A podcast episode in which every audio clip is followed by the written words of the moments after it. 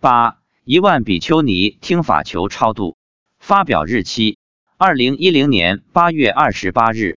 今天是周六，跟以往一样，为了普利友情，我们早早起来就去登山。回家路上，我又开始了与妻子的对话。今天来了多少众生？四万，上次的三万和尚有没有看到？没看到。有什么特别的吗？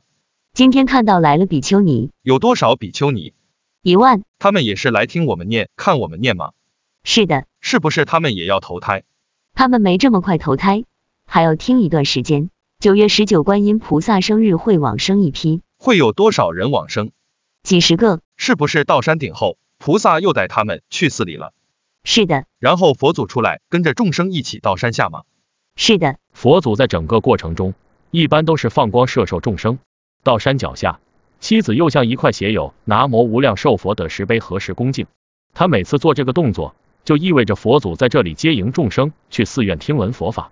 接迎的方法就是像《西游记》里的镜头一样，众生都被收到如来佛的手心里了。今天观音菩萨坐在莲花上，莲花下面有云朵。是不是跟以前一样给众生放光？不是，今天是撒菊花。为什么撒菊花？有什么意义吗？观音菩萨不说。编著：除平时偶有一些众生通过这个临时道场往生外，在重大的佛菩萨生日，已有数批众多轨道众生往生，非常殊胜。以后会慢慢写出来给大家品读。